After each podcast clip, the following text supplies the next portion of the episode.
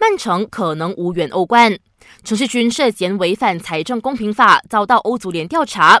消息说，调查结果将在这个月内公布。要是曼城最终被判处罪名成立，可能面临丧失欧冠资格的窘境。屋漏偏逢连夜雨，前锋斯特林的左大腿后侧受伤，能否出战三个星期后对阵皇马的欧冠十六强较量，打上了大大的问号。除了斯特林，内马尔也受伤倒下。